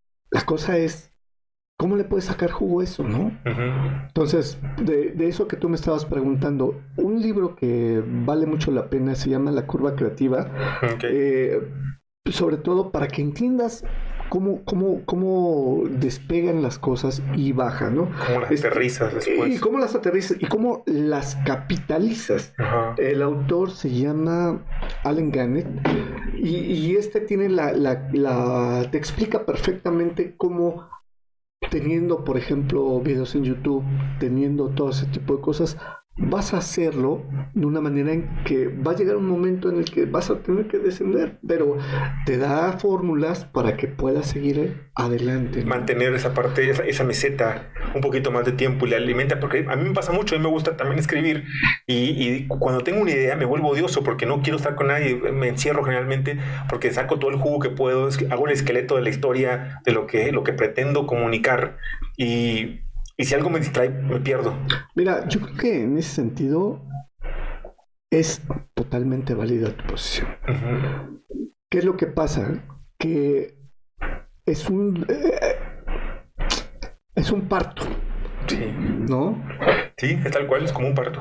Tú has tenido una inseminación de libros terribles donde te van metiendo ideas, taca, taca, taca, taca. Y la imaginación vuela y tal. Y entonces cuando lo quieres llegar a cruzar dices, tengo que sentarme a escribir. Sí, El problema es que hay 20 mil, 20 mil cosas que te van a distraer. estamos aparte en una era hiperconectados. Y, lo que cualquier aplicación, lo que quiere es tu atención. Sí. Entonces, eh, hay una frase que se llama la distracción. Eh, espérame, la distracción creativa. No, espérame. Ahora, me acuerdo. Ok. ¿Cómo, cómo es? Adicción a la distracción. Adicción. Es la muerte de la producción creativa. A ver, por favor, otra vez. La, adicción a la distracción es la muerte de la, producción de la, creativa. de la producción creativa. ¿Qué tal? Sí. ¿Qué tal? La adicción la adicción a la distracción. Ah, ahorita lo van a poner en un banner. Ahí. Preséntanosla, por favor, Joaquín. Para Mi señora que me nos está acompañando. Eh, sí, gracias. Entonces, sí. pues, ¿cómo no va a ser un, un parto eh, difícil cuando no puedes hacerlo? Sí. ¿No? Eso es lo, lo, más difícil. Sí, es, y, y, es más complicado ahora y puedo identificar, por eso trato a veces de abandonar mucho las redes y dejarlas por periodo porque es imposible, lo fugaz lo, de la información como llega, te hace que si, si te captó la atención esta noticia y quieres escribir sobre ella y estás en la parte álgida de tu relato en la cual estás clavado sobre ese tema, ya llegó la siguiente noticia que mató a la anterior y, tu relato ya valió para pura madre. Ahora, ahí te va. Ajá. Eso es parte de todo un sistema occidental. La realidad es que no hay nada más importante que tu propia vida. ¿No? Sí, O sea, si tú apagas todo, te vas a encontrar a ti mismo. Y vas a empezar a saber quién eres tú. Porque va a haber una introspección gravísima de ahí la importancia de la meditación que hablábamos al principio, que es lo que nos ayuda bastante. O sea, yo a veces eh, esa parte de la distracción me, me, pegó tanto, voy a, voy a buscar por lo mismo un poquito más de ello, lo que, lo que mencionabas, porque em, si yo estoy en algo en el día a día, en verdad, si no tengo esos mínimo 20 minutos diarios en los cuales me siento, cierro la puerta en mi consultorio o aquí en, en tu casa, y no me pongo a meditar, en verdad es muy fácil que me pierda. Sí, te, digo, eh, otro de los libros que también recomiendo es el de El espejo del cerebro de Nazaret Castellanos. Eh, explica perfectamente cómo funciona el cerebro, te digo, el, el córtex prefrontal, la amígdala, la ínsula, todo, y te lo va explicando de una manera muy didáctica y habla precisamente de, de la importancia del de la meditación. Fíjate que me gusta mucho lo que nos has recomendado hasta ahorita, eh, Joaquín, y coincide bastante con algo que hemos constantemente remarcado por acá en el programa. Entonces, quienes nos han, visto últimamente van a decir, es cierto. Y es eh, esta leyenda que aparece en la película Matrix cuando Neo va a ver a la pitonisa y sale de la cocina donde está la pitonisa y representa realmente a la abuelita ayahuasca, es lo que representa a ella. Y Neo, pues es el ser que empieza a despertar y le señala arriba de la puerta. Y la, leyenda que está arriba de la puerta es, primero conócete a ti mismo. Y lo que tú nos has compartido, los libros que hasta, hasta ahorita nos has compartido, son obviamente piezas esenciales para el autoconocimiento. Sí, totalmente. Porque si no tenemos eso de entrada, no vamos a poder, si no nos conocemos, no vamos a poder saber incluso y disfrutar de esa creatividad que todos tenemos, de la cual tú hablas. Todos sabemos dibujar, todos, todos podemos, todos tenemos diferentes expresiones de arte, me queda claro. Y entre más te conozcas a ti mismo, mejor vas a poder plasmar esto, vas a o compartirlo con la humanidad, que a todos nos viene bien ver el arte que cada cual tiene. Sí, claro. Cada cual. Y, bueno, eh, la parte más, más difícil también es dejar de tener miedo de ti mismo. Sí, híjole, qué, fuerte, pero sí es cierto, ¿eh? Pues es que eh, el miedo más intenso es quedarte en silencio. Y eso, pues bueno, lo manejan en el SACEN muchísimo. Y el ejercicio más, más fuerte que un hombre, un ser humano, yo digo que puede hacer es cállate. Ajá, híjole, qué complicado. Ese es mi reto de vida, ¿sabes? No, Y lo- pues, lo- y ya, lo- ya lo creo. Sí, sí que lo es. En verdad que puedo ver que, que el guardar el silencio es tan importante. El- esa parte, en, en la antigua escuela griega, recuerdo que veía que para poder acceder al conocimiento de los maestros era guardar un año de silencio. Si eres capaz de guardar un año de silencio, tenías acceso al conocimiento. Y sí lo creo, porque a final de cuentas, lo que sucede dentro, uno tiene la cabeza es como si fuera una olla express. Entonces todo el tiempo estás bombardeando, bombardeado de diferentes pensamientos que surgen como pompas de jabón, le decía yo a mi hija, ¿no? Entonces, el problema es que cuando se llena la cabeza de tanta espuma, no puedes ver bien. Y entonces, pues, eh, eso por un lado. Por otro lado, el cuerpo tiene una conexión, pues, padrísima, ¿no? Entonces, cuando tú te empiezas a sentir a ti mismo, cuando tú vas internamente haciendo el recorrido de tus pies, de tus uñas, y te empiezas a, a reconocer, te da terror porque no te conoces. Sí, sí, puede dar, puede dar pavor generalmente al ser humano. Cre- creemos que nos conocemos y la meditación te enseña que no, que es muy poquito lo que es. Y, y bueno, pues eso es parte de, de- de cómo empiezas a, a sacar cosas creativamente. O sea, yo, si hay algo que me encanta es justamente encontrar cosas nuevas por hacer. ¿no? Sí, sí, es- eso es parte de la creatividad también, la, la curiosidad y la búsqueda. Son, son primas hermanas muy queridas por la creatividad. Sí, y, y sí, lo- la parte padre es nútrete de cosas que te van a dejar algo bueno. Sí, sí, exacto. Es- La producción que nos cuenta por ahí. Eh, pues bueno, tenemos ahí algunos comentarios. Laila Pelayo, saludos a todos. Laila, un beso. La disciplina él es todo. Y este, Laila me preguntó que si eras mi hermano. ¿Me Tuve, dijiste que le- sí? tuve que decir la horrorosa verdad. Eh, Alfonso Velázquez, tarde pero seguro, sobre todo presente. Lidia PS, qué buena charla, saludos. Es importante que a temprana edad se logre la comprensión lectora y la literacidad, pero lo mejor será enganchar a las nuevas generaciones en el gusto de la lectura de diversos géneros. Porque no basta con leer, no comprender las cosas. Es claro. tan importante, ¿no? Es, es, es lo más importante. Híjole, es, es una parte que ay, cuesta trabajo. Ujú. Ay, ¿Sabes cuál es la parte que más me cuesta trabajo? Ujú. Entender a las personas. Cuando vomitan palabras, yo hay veces que no tengo esa, esa capacidad de cachar. Pues ese es mi grave problema. O sea, Claro. mi problema en el trabajo no es mi incapacidad para eso, Ok. sino cómo, cómo capto algo de que ya lo dijeron, ya se fue, ya, ya no está en el espacio. Y creen que tú tienes esa capacidad Sí. y yo no la tengo. Y lo reconozco, o sea, yo no tengo esa capacidad. Ok. Sí. Em, dice. em, qué buen comercial. Lidia PS dice: Qué buen comercial, el de cerveza cha. dice Istra Salazar: Hola muñecos. Martes es el día bueno. Los jueves. eh, todo el mundo anda de pata de perro. Dice Nayal Roldán. Dice, qué chido ver a Joaquín. Dígale que le mando hartos besos, abrazos, que los extraño. En Nayel. 17 años pasaron muchas generaciones. Pasamos de niños a chavorrucos. Sí. Enrique Bernal, saludos, mucha buena vibra para todo el equipo y el invitado. Abrazo a mi hermano Collado. Enrique, ya tendremos por acá. Si pueden poner el autor del libro El despertar del ser en comentarios, estaría súper chido. No lo alcancé a tomar nota bien. Norma Olivia Romo, saludo a Joaquín de parte del equipo tres- 306. También Karina. Figueroa, hola. A ver, de una vez aprovechen porque ya no voy a empezar a leer. Ah, sí. no, este, muchas gracias a todos que no- nos están mandando. Karina, un abrazo. beso. Este, pues bueno, ahí les empezamos a mandar. Ahorita les mandamos lo del libro. Lo del libro se los ponemos por ahí en comentarios Sí, para con que mucho gusto.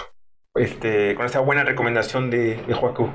Sí, sí, sí. Entonces, 17 años que te sirvieron de experiencia para lo que haces el día de hoy, que te servirá experiencia para lo que, lo que viene más adelante, que quién sabe qué será, porque así es, así es de bonito el vivir, ¿no? Pues mira, ya tenemos ahí una, una, unos, este, oh, pues algunos proyectos ya en, en puerta, mm, eh, espero que se, se logren, y es resultado justamente de todo esto, ¿no? De, del... Del. Del este. ¿qué- qué- Es la comunicación, es, Ya, sí, es la ¿no? comunicación. Se llama de- chuleta. En Chuleta. televisión es la chuleta. sí, bueno, ya tenemos ahí unos proyectos padrísimos. Ajá. Este. Tengo que revisar mi ortografía y gramática, pero este. Pues ya. eh, Siempre hay que pulir eso, ¿no? Siempre es buen momento para revisarlo, repulirlo. Uy, no, a mí, si me dan para volverlo a hacer, eh, no he encontrado el, el momento preciso, pero sí, ya está hecho, o sea, ya un, un proyecto ya está hecho. Eh, faltaría hacer terminados porque es una es un cuento con ilustración. Ok. Ya nada más faltaría pasar las ilustraciones en limpio y convertirlo quizás hasta en guion cinematográfico. Eh, O sea, me encantaría que fuera así. Mucha gente cuando lo ha leído, a la gente que he tenido el gusto de compartirlo, les encanta en el sentido de que pues trae muchas imágenes. Pues es que yo hago de, hablo de eso, ¿no? Y Perdón, te iba a preguntar, precisamente por ello, de alguien que es muy común en redes, que lo has de haber visto seguramente, que se llama Pictoline. Ah, sí, claro. ¿Qué, opi- qué opinas de que mucha gente se eduque con ese tipo de cosas? O sea, Pues está padre porque nosotros nos educamos con, con el Eduardo Ríos, ¿no? sí, O sea, Ríos. la panza Ríos. sí, sí, con- sí. Eh, La Panzas primero fue uno de mis Sí, libros. y después buenísimo. Me seguí con una playa de, de, de chorro. Que chorro. Pictoline de repente lo resume muy corto. A veces creo que, que, que eso puede dar un mensaje equivocado. Digo, está chido. Creo que es una forma padre de comunicar y de dar algo. Un, un donde explique, por ejemplo, el, de, de dónde viene el conflicto eh, Ucrania-Rusia. Y está, prá- está práctico. O sea, para que la Claro. gente entienda. Pero ese es el inicio, Sí. ¿no? Y, y te voy a decir, ah, acabamos de acá enfrente de, de ir a visitar a un nuevo restaurante Sí, que, sí. Que tenía, ¿te acuerdas dónde estaba en División del Norte? Eh, donde estaba el antiguo estudio. Sí. Eh, estaba un, un señor que tenía una mafalda afuera, él era argentino. Ok. ¿No? Entonces, este, sin querer, ahorita nos asomamos y pues era el mismo señor, bien chistoso. Wow, debe ser una buena señal, Joaquín. Sí, padrísimo. No, Sí. me- todos los días, a mí ni me preguntes, yo todo el... Ves señales en tu- Señal- no, bueno, mi mujer y yo tenemos un chorro de coincidencias. Sí, un radar, radar abierto todo el tiempo para. Absolutamente. Ajá. Pero, ¿sabes qué? Que también es encontrar patrones. Ok. El cerebro lo que está buscando toda la vida son patrones. Entonces, a, a lo que iba es que eh, esto de Mafalda, a mí Mafalda me enseñó a, a platicar de alguna manera. Yo siempre fui muy, muy solitario, llamémoslo así, ¿no? De repente hasta niño bulleado y tal. Pero mm, ese refugio que uno va haciendo en los libros, en las historietas cómicas, en una realidad alternativa, cuando eres niño, cuando no tienes esa- esas capacidades, te, te sacan de, de- de ese dolor que, tú, que uno regularmente tiene. Y, y es natural, el cerebro lo busca, o sea, son lapsos que el cerebro dice, hasta aquí yo necesito una realidad alternativa para que tú sigas viviendo. ¿no? Sí. Porque si no, entonces el ser humano se va para abajo, para abajo, para abajo. Y eso es lo que sucede a mucha gente, que no se da tiempo para ver la realidad. Y entonces alternar entre la, la- la imaginación y la realidad te va dando justamente ese equilibrio que todos necesitamos.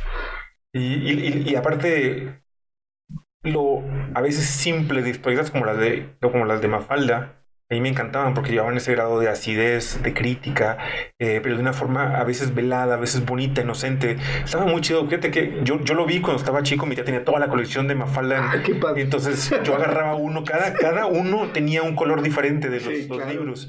Entonces agarraba el verde, la naranja y, y los devorabas. Era, y, y a veces los guardabas como, güey, ya tuviste como la comida, que a veces ya tuve suficiente por hoy.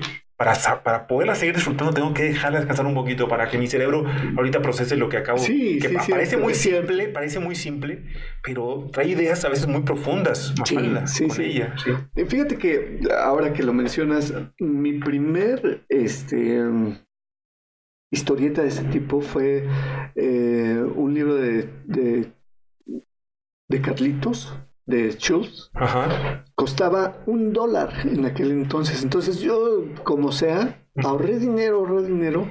Y de repente mi abuelita iba a comprar telas a Liverpool del centro y yo ya le había echado el ojo. Ajá. Y entonces fue, fue el primero, el primer cómic que yo me compré y me lo devoré y lo leí cientos de veces, ¿no?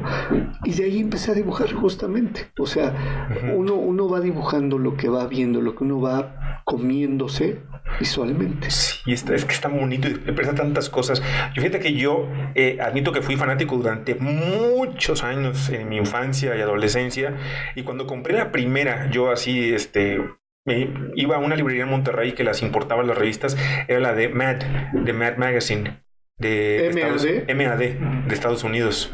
Eh, MAD hacía cómics, toda la revista era de cómics completita, pero tenía mu- mucha cuestión creativa, porque no nada más era la crítica política y era la, la crítica del, del día a día, sino también había otras formas, jugabas con la pasta, la doblabas de cierta forma y te creaba una cara, eh, jugabas con muchas formas con la revista. Y yo así guardaba mi varo, guardaba así, para poder llegar con el cuate y comprar mi revista de Mad. Era, para mí era... Bueno, em, nosotros, bueno, al menos yo la- lo descubrí en la casa de mi abuelita.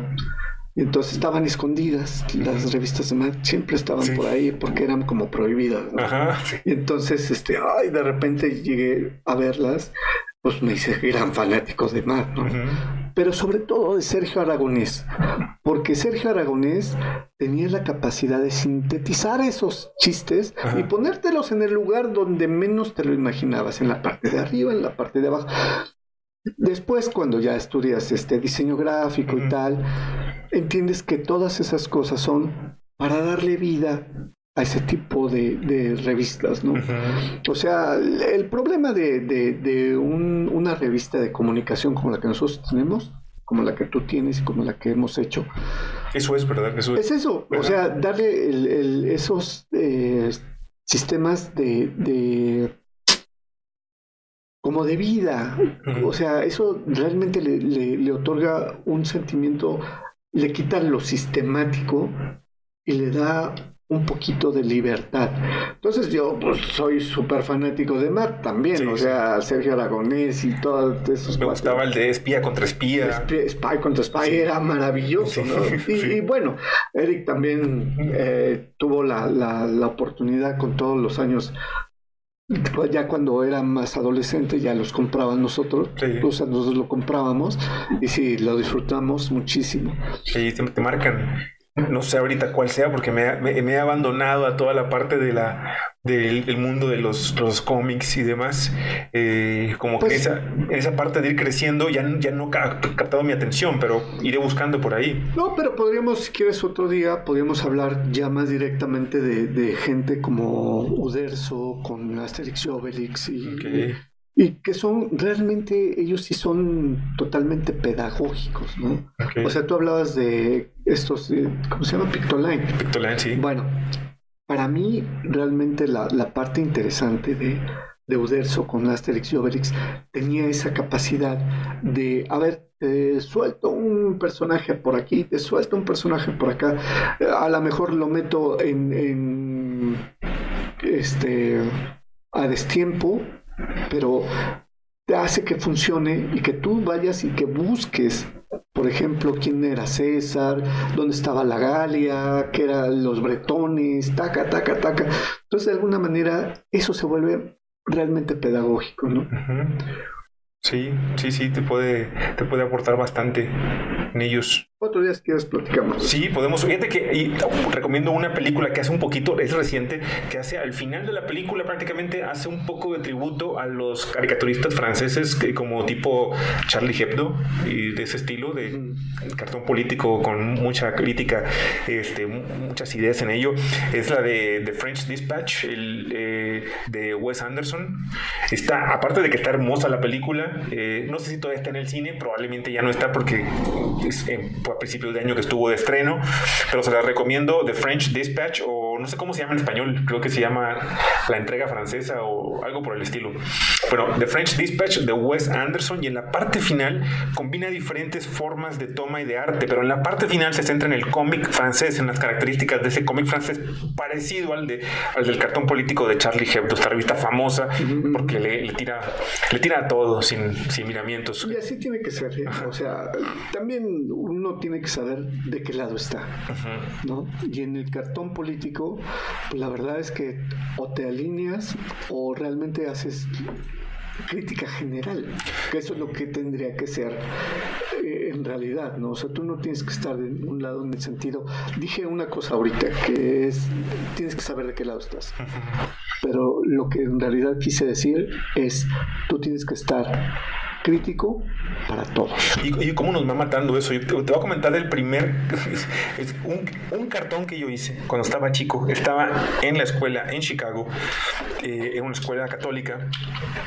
y nos encargaron que hiciéramos una historia y sin querer, sin querer hice una suerte de cartón político. Hablo del año 85, yo tendría 12 años ahí más o menos, y estaba de moda esto de We Are the World y ayudemos a, Etiopía, y ayudemos a África de parte de Estados Unidos. Y a mí en el choque cultural me llamaba mucho la atención la cantidad de refresco que tomaban en Estados Unidos y de comida chatarra en esa época. Eh, yo, aunque ya llevaba un par de años allá, me llamaba mucho la atención. Y en, mi cartón, lo que yo dibujo, eh, viendo estas campañas masivas de enseñar cómo Estados Unidos mandaba comida a África y que apoyaras tú y que donaras para que ellos mandaran, y yo veía todo esto, pero yo decía, ¿qué mandan? Porque lo que tienen aquí no es muy saludable. Entonces, en mi cartón lo que dibujo es un avión que va y pongo a un, africano corriendo, eh, un negrito corriendo tras lo que va a aventar el avión, luego suelta la caja, cae la caja en mi siguiente toma del, cómic. La siguiente toma es, cae la caja y él desesperado empieza a abrirla, y en la última toma lo pongo con la cara triste porque al abrirla es pura Coca-Cola, eh, lo, que, lo que le llega. Y yo dibujo esto y les, les, gustó, les gustó bastante, pero recibí una llamada de atención en, en, ese momento. Of course, my horse. ¿Por qué ponía a un negrito y por qué le resaltaba las características de afroamericano? Que eso era un poquito de racismo, que sí yo estaba consciente de ello. Y y yo le dije, no, pues no quise, no quise lastimar a nadie, no quise. Dijo, ¿te das cuenta cómo hiciste las manos y los pies más grandes y los labios de esta forma y eh, el color del. Digo, pero es que quiero poner que es en África. Y, me, y era, pero si te das cuenta que estás ofendiendo a esto. Y, yo me quedé, ok, lo siento. De ahí no, no quise, te, hablo de hace, pues, tengo 49 años de edad, pero hoy en día eso que yo viví es más frecuente. Bueno, lo que pasa es que hay un libro, otra vez por mi, referencia, que no sabes cuántas ganas tengo de leer. Eh, se llama algo así como Rebeldía de la Derecha. Ah, ya aquí lo tengo también. no, la Rebeldía de la Derecha.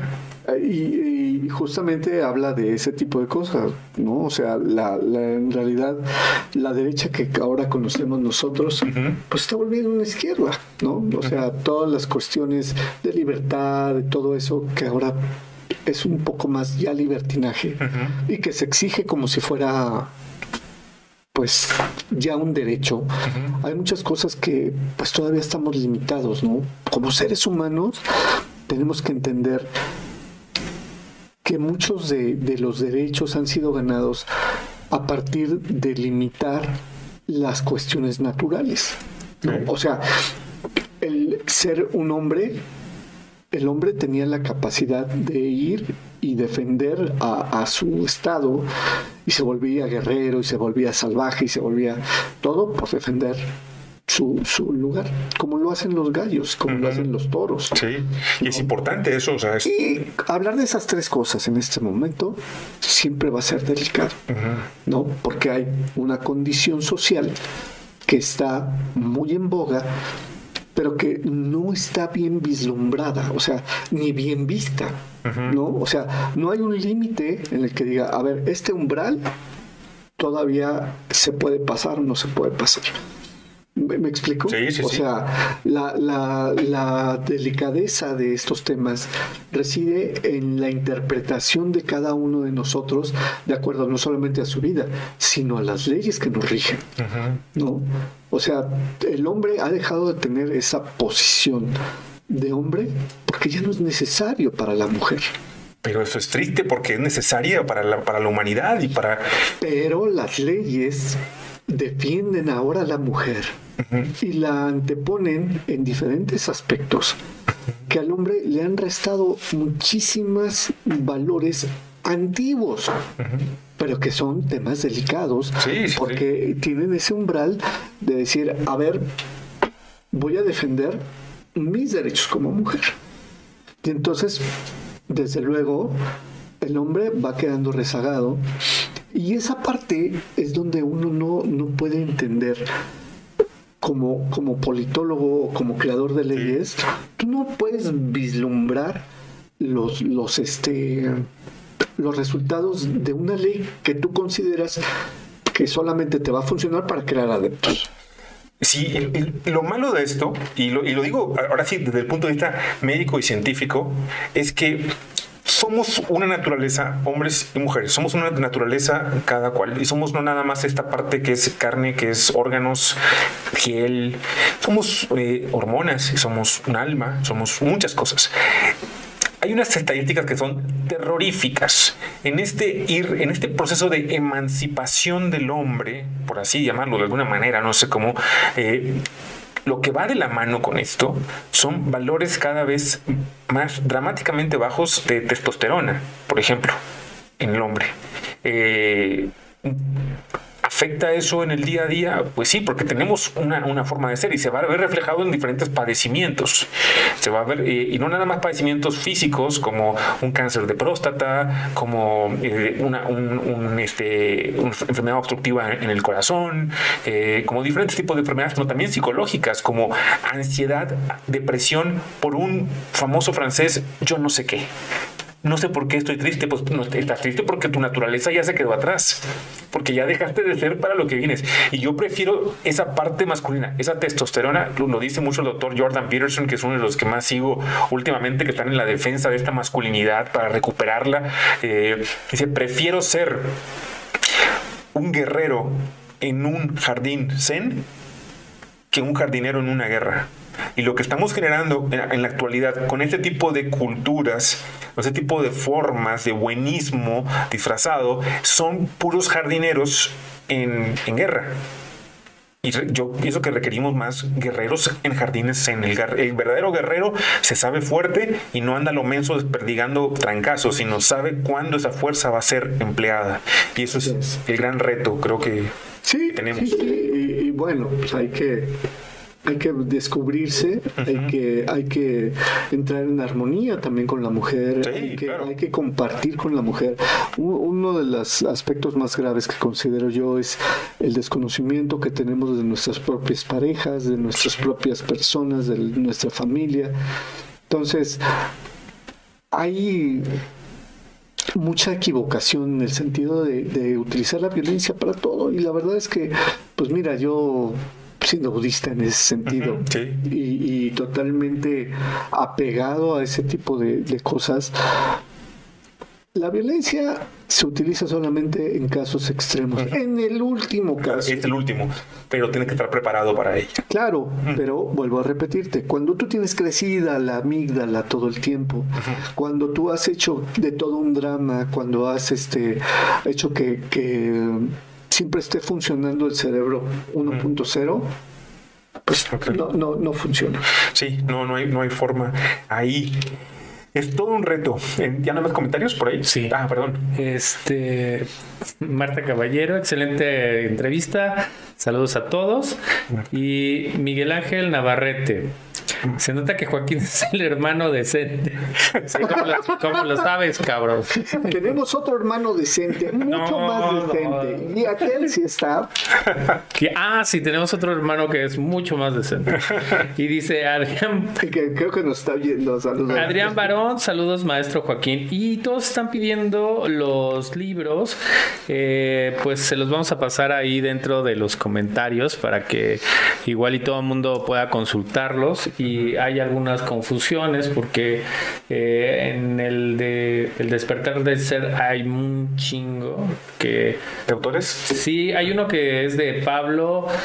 Bellocinio Mazariegos, entonces no, no, es. Pero bueno, se los vamos a pasar ahí en, en, Prometido. en los comentarios. No, el, de Carter Durham, fíjate que este hombre tiene toda una, una vida muy singular. Él estuvo en, en este recluido junto con todos los, este, él es alemán, junto con todos los japoneses cuando llegan a Estados Unidos, de, de Estados Unidos a Japón. Entonces a todos los, este, los recluyen y entonces se los llevan como prisioneros de guerra. Y este Carl Fred Durkheim era un duque que empieza a observar, psicólogo, eh, empieza a observar cómo algunos japoneses iban muriendo y otros no. Y entonces se empieza a preguntar por qué estos se mueren y estos que están vivos, ¿no? Y están contentos. Sí. Entonces lo que les empieza, empieza a indagar es qué te motiva a seguir vivo, Claro. ¿no? Y era que practicaban la mayoría sasen. Ok. O sea, se dedicaban a meditar, se- vivir el día presente. Sí, el meditar te conecta más con el, con el día. Hace que este, este traje de astronauta en el cual estamos hace que te vuelvas mucho más experto en cómo funciona. Absolutamente. Eso es lo que hace. Y me recuerdo lo que comentaste de, de conocer a tu pareja, tan importante, Joaquín. Fíjate que se lo comenté a una paciente ayer en consulta, que me dice, me- se quitó el dispositivo intrauterino porque pues le di información de lo que podía provocar y dijo, sí, me lo voy a retirar, no voy a volver a usarlo porque esto me puede provocar eh, trastornos hormonales y, y va. Y me dice, Doc, híjole, ¿y a mi novio qué le voy a decir ahora? ¿Cómo vamos a llevar nuestra, eh, nuestra contracepción, nuestro, nuestra prevención? Y le, le decía, mira, pues qué bonito, qué chingón, porque si tu novio ya te conocía, te va a conocer mucho mejor ahora. Porque esto lo va a obligar a que conozca cuál es tu ritmo, cuál es tu ciclo menstrual, de dónde, cuánto dura, cuáles son tus días fértiles, cuándo puede eh, mojar brocha sin condón. Eh, ¿qué, qué naco, perdón, qué naco, qué nac- perdón. Pues está bien, eso es- Se me sale, bien. se me sale de vez en cuando porque alcancé a ver como dos minutos de la mañanera en la mañana. y cuando me, cuando hago eso, se me da por este es- expurgar frijoles y digo pendejadas más, más, más a menudo. Pero eh, sí, eh, le dije, qué chingón porque vas a poder conocerla más, güey, vas a poder saber, conocerlo más. Eh, eh, Él a, a ti le dijo, va a, po- le digo, va a poder saber cómo eh, es tu ciclo, cuánto dura, cuál es tu parte fértil, cuál no. Y así va a poder saber qué días con condón, qué días, con, qué días sin condón y conocerte, porque otra vez es conócete a ti mismo. Y lo que dijiste que era tan importante, Joaquín, a tu pareja. Si tienes una pareja, sea hombre, mujer, chango, caballo. Híjole, ahí la cosa es, lo estás diciendo, pareja. O sea, ¿de qué manera tú te puedes volver parejo con alguien? Si, si tú muchas veces estás acá y el otro está arriba, Exacto, no, no, no. uno tiene que ponerse a- al día y, A la par. emparejarse. Sí, exacto. Entonces, Tan importante. es padrísimo cuando tú llevas una relación. Para eso se necesita madurez, desde luego, ¿no? Porque hay cosas que uno quisiera, uno- cuando uno quiere las cosas a la fuerza, cuando uno se, se, se enoja y se emberrincha, se emberrincha como niño. Ujú, Sí, sí, con- híjole. Eso me dolió porque sí me pasa. Pues sí, porque un- todos tenemos un niño adentro. La cosa es cómo educas a tu niño, ¿no? O sea, ¿qué persona... ¿Tú te acuerdas de tú cómo eras niño? Sí. Ok, ¿y te gustaría pensar, tú estás orgulloso de quién eres? Sí. ¿Y tú crees que tu niño está orgulloso de quién eres? Creo que sí, creo que le causa gracia. Creo que le causa gracia. Que- Entonces, eh, esa, esa parte, esa reflexión, en este momento acabo, de, de- acabo de tirar un, un Sí, diablito, sí, sí. ¿no? Sí. A ver, el niño que yo tengo es el niño más querido por mí. Porque es el niño que sale a jugar, a hacer que los demás jueguen cuando yo trabajo. Y lo tengo que cuidar mucho. Porque le gritan cuando está, está este, cuando se equivoca. Porque, pero él internamente permite que la gente se disfrute esa parte. Sí. Y es algo que pues, nunca lo había dicho, pero es real, ¿no? Yo tengo que cuidar a ese niño lo más que pueda. ¿Y quién lo cuida? Lo cuida Joaquín, el grande, porque yo pago lo que él le gusta. Ok. Y entonces, eh, o sea, pago sus las facturas, pago las cosas, me responsabilizo, llego temprano. O sea, él es la parte madura. Sus juguetes que son diferentes ahora. Y son maravillosos. Sí. Entonces, ahí es donde reside la, eh, la magia de todo esto. Chabelo tenía esa magia. Sí, tan importante volver a ser el niño, la, la magia de Chabelo. Yo cuando me decían, ¿a dónde vas a trabajar con Chabelo? No, yo voy a jugar con el niño con los juguetes más importantes en México. Fíjate que vi una plática de TED Talk hace poquito de una morra que ella es programadora, diseñadora de videojuegos. A lo mejor también la viste. Está muy chingona porque la morra da esta plática, las pláticas TED son en 15 minutos. Y ella, al darla, dice que le causaba mucha tristeza ver que la gente eh, satanizara los videojuegos. Entonces comenzó a ver algunos trabajos de investigación sobre ellos. Hay uno muy importante que lo hicieron con gente que estaba en el lecho de muerte para poder saber. Ella decía, yo tenía miedo que en las preguntas, al decirle qué sería lo último que te hubiera gustado hacer antes de morir o hacer más antes de morir, y yo pensé, ya, yo juraba, ojalá que no digan jugar menos. Y la respuesta, en primer lugar, prácticamente de todos era jugar más, Así o es. jugar un poquito más de videojuegos, o jugar un poquito más. Jugar Jugar, al final se resume en A jugar. ver, y eso sí lo, lo tengo que dejar súper claro. Jugar es practicar sin, eh, sin que te duela la vida. Sí. O sea, sí. la teoría de juegos que viene económica y tal, está padre. Pero la otra parte, la parte donde tú debes de entender la vida, viene en un juego. O sea, el hecho de que hubiera Juegos Olímpicos fue justamente para diferenciar lo que era la violencia real, y matar gente, con unos juegos donde era lúdico. Sí. ¿no? Y entonces la parte de disfrutar, yo cuando era niño, un niño que me la pasaba triste mucho tiempo y descubrí que la parte que me quitaba esa tristeza era reírme con juegos o con chistes. Por eso me encanta cómo en inglés se dice eh, tocar un instrumento. No se dice tocarlo, se dice jugarlo. Quizá por eso me gusten mucho más las bandas de rock inglés, que- porque verdaderamente juegan. Ellos juegan su instrumento. Claro, y hay que No lo, jugar. no lo tocan, lo juegan. Cuando tú tomas la vida en serio, se vuelve tristísimo. un drama constante. un drama, porque eso es lo que occidentalmente se, se pide. La vida no, no tiene esos altibajos que, que vemos en la televisión. Si tú llevas una vida normal, no tienes ninguna necesidad de exagerar, ni de llorar, ni de gritar. Es exagerar, Así es. ¿no? Cuando tú vas a un hotel, ya por último, porque... Sí, no, no, no, bien. Eh, cuando tú vas a un hotel, te vuelven niño, te inutilizan, o sea, te, te- te dan todo para que tú no pienses en nada. Y la vida, yo creo que tiene que ser al revés. O sea, vas a salir, pues te vas a un lugar donde tengas que abrir las cosas de, de cazar tu, tu, tu, este tu comida, Sí, de buscar eh, la, la fuente más, más limpia, de echarle, eh, a- este, ¿cómo se llama? Pastillitas de cloro. Esa es la vida. Por eso me encanta a mí más ir a, a hostales y convivir con gente nueva, con curiosidad. Seguro, seguro. Más que los hoteles, lo admito. Yo, A mí me gustan las dos cosas. Sí. Pero entender por qué existe un hotel en el que te quieren volver niño toda la ¿Por qué? Por eso pues es este el reino de la fantasía de Los Ángeles y Florida funciona así. Sí. Porque te tienen toda la vida como niño, ¿no? Toda y todo. Bien, longuito, longuito, que me recuerda a mis viajes de hongos ahí de vez en cuando. Pues e, ese es el problema, o sea, o nos volvemos niños eternos o nos volvemos adultos pero puede haber este, Balance, ese equilibrio, ¿no? Ese equilibrio que a mí me gusta, o sea, yo disfruto mi trabajo volviéndome niño y yo soy adulto siendo responsable con este trabajo. Sí, pues voy a ser más niño cuando esté aquí. Ya lo soy en la consulta, la verdad, lo admito, soy bastante este, juego, muy- juego mucho, es a lo que a lo que me dedico.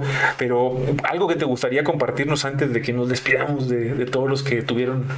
Pues bueno, agradecer a todos los que estuvieron con nosotros. Nos aventamos un chorro de tiempo, nos aventamos más tiempo del que, Está bien, no hay del que más, hay quería, menos. pero bueno, simplemente eso es lo que yo hago todos los días y es compartirlo contigo. Gracias. Estoy muy orgulloso de que tú tengas tu propio programa, ¿verdad? No, para mí es el tenerte acá, Joaquín, porque tú fuiste el que despertó esta curiosidad mía en ese entonces, que no sabía que yo podía jugar con esto, porque es un juego, esto estamos Sí, jugando. estamos jugando. Estamos también. jugando el día de hoy y, y fue gracias a Hiperdodo, gracias a, a Joaquín, a Erika, a todos con los que pude y de ahí eso empezó a girar y a girar y, y aquí estamos hoy compartiendo. Gracias, Pues bueno, siempre es un juego. gracias, gracias. Pandilla, gracias a todos, gracias por haber estado el día de hoy. A ver qué tenemos la próxima semana. Nos vemos luego. No coman tierra. Chao.